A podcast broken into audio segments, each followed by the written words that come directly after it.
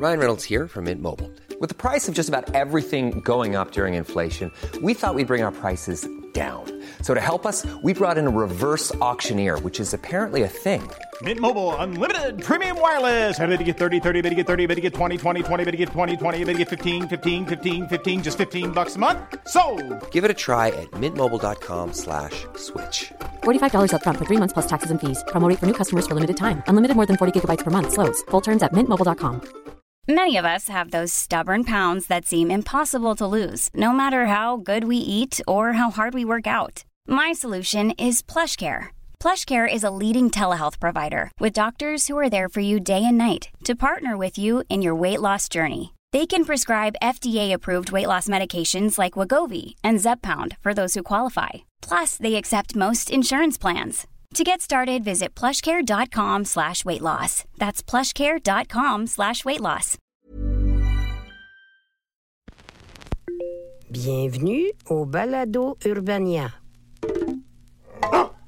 Bonjour à tous, je m'appelle Anne-Laurie et suis coordonnatrice éditoriale chez Urbania. Cette semaine, on vous présente un épisode un peu spécial dans lequel on va vous partager trois choses obscures, pertinentes qui nous font triper. On n'oserait pas dire que ce sont des recommandations officielles de notre employeur, mais sait-on jamais. Peut-être qu'à la fin de cet épisode, vous compterez désormais dans le club très niché des fans du groupe américain Bell Witch, un band de doom metal funéraire. Je sais pas c'est quoi.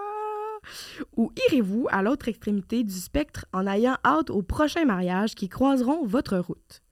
Mais restez avec nous jusqu'à la fin parce que figurez-vous donc que je dois vous parler de Miley Cyrus avant. Peu de chanteuses pop m'ont happé comme l'a fait Miley Cyrus. Entre elle et Elisabeth, qui était dans ma classe de sixième année, c'était un peu mon premier crush.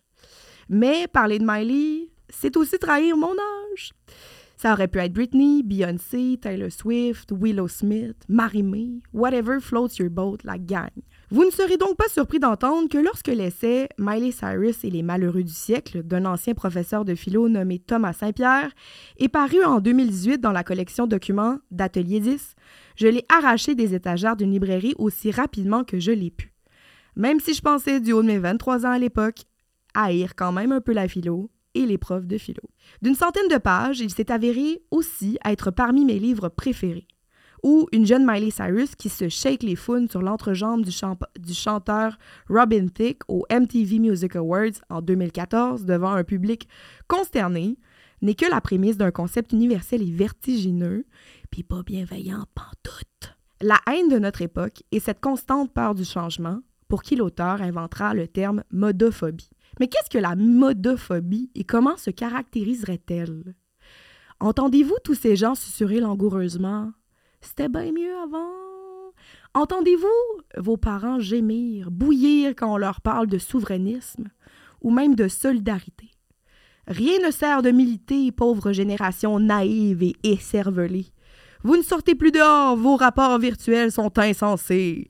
J'arrêterai ici parce que vous comprenez. Parce que détester l'époque, c'est souvent aussi détester les jeunes. Et que détester Miley Cyrus, c'est aussi un peu détester le 21e siècle. Ah, les jeunes, leur musique, leur rapport au succès, leurs réseaux sociaux, leurs mœurs, leur façon d'exister numériquement. Miséricorde! Vous vous dites probablement qu'il est convenu, pour une jeune femme de 23 ou 28 ans, que j'étais et que je suis, d'être hantée par le chemin de croix d'une pop star. Ce que je vous accorde. Mais ce livre-là n'est pas une ode à la déchéance libertine associée à la jeunesse. De toute façon, vous comprendrez bien qu'on n'est jamais jeune de la bonne façon. Il est plutôt un guide pour naviguer à tout âge entre les choses qu'on a symboliquement décidé de se transmettre d'humain à humain, qui est ultimement la haine de soi. Vous pourrez donc répondre à ces questions à la lecture de ce petit essai. Pourquoi est-ce que le succès d'un individu nous fait réagir avec autant d'ambiguïté et de jalousie? Pourquoi, lorsqu'un militant investit temps et argent dans une lutte, notre subconscient susurre en balayant les bonnes intentions d'un Ah, il vient d'une famille bien nantie? Pourquoi, lorsque des jeunes tentent de reprendre le flambeau d'un débat qui ne nous intéresse plus comme génération, juge-t-on facilement leur fougue? Mais surtout, quelle est la valeur d'un âge d'or si elle ne fait de vous que des irréalistes malheureux, toujours déçus par la vie? À mon époque, je lui enverrai donc cette lettre d'amour. Dans tes failles, tes rêves de grandeur et tes déceptions, dans tes plateformes de rencontres comme dans tes guerres, dans tes jugements envers les autres et les choses que tu aurais voulu être, dans tes chanteuses pop que l'on condamnera systématiquement ou les rêves abandonnés par tes aïeux. Il existe la richesse de tout ce que tu es, et finalement la seule époque que l'on est pour éviter de trop se détester soi-même. Car comme dirait Thomas Saint-Pierre, le monde ne manque pas de défauts pour qui cherche des raisons de ne pas l'aimer. Est-ce pas c'est beau l'amour, la bienveillance et la solidarité intergénérationnelle? Comme j'aurais peur de vous perdre dans une surcharge émotive, car comme je l'aurais monologué plus tôt, on est pas mal plus sensible qu'on voudrait se l'avouer, on va prendre un trois secondes et parler des mariages un peu plus tard. Mais d'ici là, enfargeons-nous plutôt dans mon collègue Ben qui, chaviré par l'époque immo de sa vie, nous donne toujours cette envie viscérale de se plonger dans des projets musicaux toujours les plus underground les uns que les autres.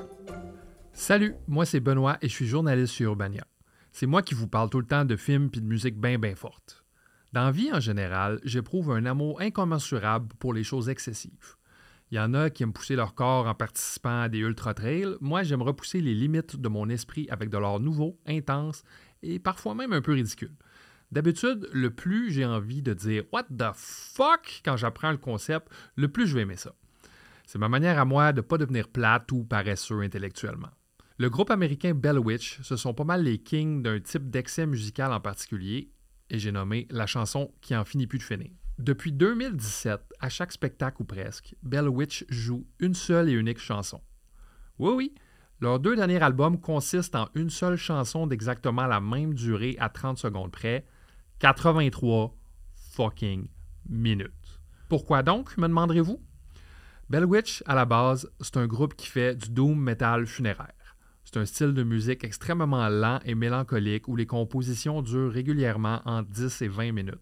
C'est un peu comme du emo, là, mais sauf qu'au lieu de pleurer parce qu'on a un besoin qui n'est pas comblé, ben on pleure parce que la game est finie puis que tout est perdu. Ça, puis la musique est jouée tellement forte puis avec tellement de basse que les bobettes te vibrent sur le corps pendant toute la performance. Non, c'est pas nécessairement déprimant, parce qu'on a tous un deuil à faire, que ce soit celui d'un être cher, d'une amitié perdue, une opportunité ratée, ou même d'une version de soi-même qu'on n'aura jamais eu la chance d'être, on a oublié à quel point c'était important d'avoir un moment pour dire au revoir. Le volume puis l'intensité de la musique donnent un côté corporel, mais surtout très viscéral à l'expérience. Moi, quand je vais voir Bell Witch, c'est comme si je faisais une détox pour l'âme. Mes problèmes deviennent moins importants parce que je suis au milieu d'une foule qui vit la même chose que moi, au même rythme. Le magazine Pitchfork l'avait bien résumé en disant Le deuil devient plus important que l'endeuillé. Ça devient tout. La musique reproduit fidèlement la totalité et la finalité de l'expérience humaine de la mort. Pourquoi est-ce que Bell Witch a décidé d'écrire des chansons plus longues que la plupart des albums sur le marché? Ben, il y a une explication très simple et triste à ça. En 2016, leur ancien batteur et membre fondateur Adrian Guerra est décédé et pour lui rendre hommage, ils ont écrit une marche funèbre en son honneur intitulée Mirror Reaper et ça, ça a tellement eu de succès que c'est devenu un peu l'identité du groupe. Fait que la vie des deux membres survivants, Dylan Desmond et Jesse Schreibman, doit être aussi gratifiante que compliquée par les temps qui courent.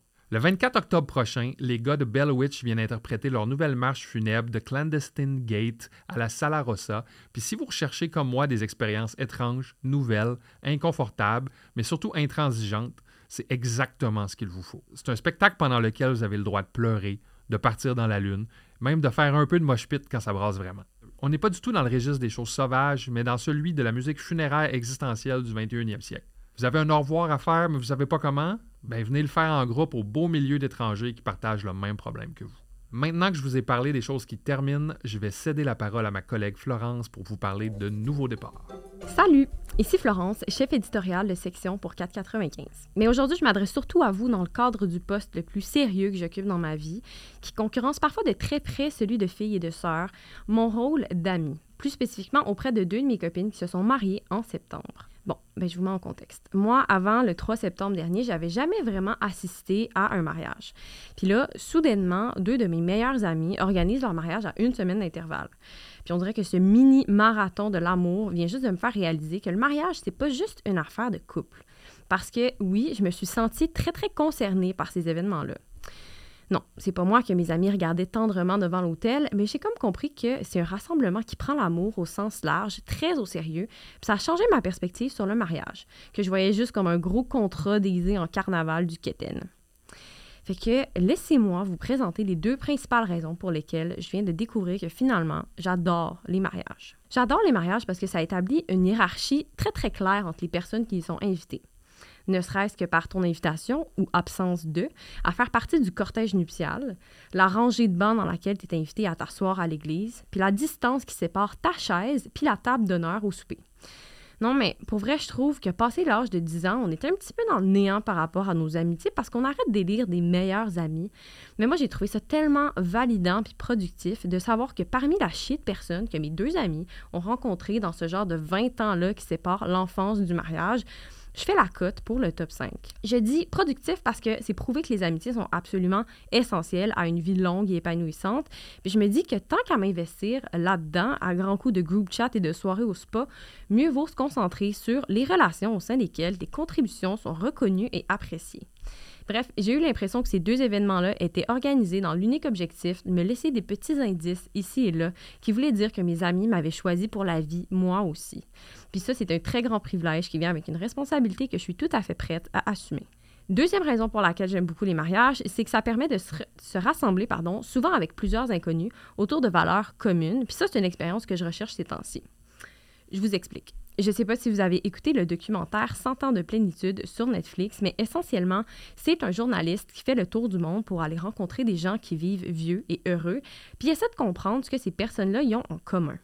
Il a déterminé que l'appartenance à une communauté, c'est vraiment important pour la longévité. Puis ça m'a vraiment fait réfléchir parce que je me disais, coudon, j'ai-tu moi, une communauté?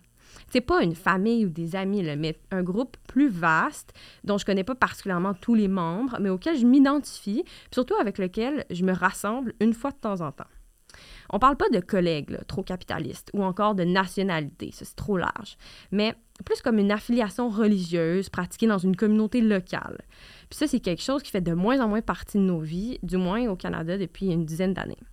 Bien, ces deux mariages-là m'ont donné l'impression de faire partie d'une communauté, disons, spirituelle, parce que j'y ai retrouvé les quatre éléments qu'on retrouve habituellement dans une religion. Pas juste parce que ça implique une cérémonie dans une église. Donc, les quatre éléments sont des croyances, ici l'amour, des mythes, donc les histoires de mes deux couples d'amis, des rituels, soit les traditions propres aux familles des mariés, puis finalement une organisation sociale, donc le groupe d'invités. C'est comme si toutes les personnes qui étaient là, je les connaissais pas, mais il y avait un potentiel qu'on s'aime un peu parce qu'on était rassemblés autour de ces quatre éléments-là qui font que le monde a des choses à se dire puis des belles expériences à partager généralement. Fait que c'est ça. Ce que j'ai vraiment envie de vous recommander cette semaine, c'est un mariage. Pas nécessairement le vôtre, là. mais en fait, préférablement pas le vôtre parce que je souhaite ça à personne d'organiser un mariage mais je vous souhaite d'être assez proche de quelqu'un pour être invité à son mariage où il va y avoir du monde classé par ordre d'amour, mais qui prennent ça pas mal pantoute. Puis des moments où tu te demandes si tu pleures parce que tu es malaisé ou ému. J'ai tout aimé, je me suis découvert un côté quétaine que j'assume pleinement. Si vous avez aimé cet épisode, partagez-le et abonnez-vous pour plus de conversations éclairantes et d'histoires extraordinaires. C'était Florence Larochelle pour Urbania et retrouvez-nous la semaine prochaine. C'était un balado Urbania. Abonnez-vous donc. Planning for your next trip? Elevate your travel style with Quince. Quince has all the jet setting essentials you'll want for your next getaway, like European linen, premium luggage options, buttery soft Italian leather bags, and so much more. And is all priced at 50 to 80% less than similar brands. Plus, Quince only works with factories that use safe and ethical manufacturing practices. Pack your bags with high-quality essentials you'll be wearing for vacations to come with Quince. Go to quince.com slash pack for free shipping and 365-day returns.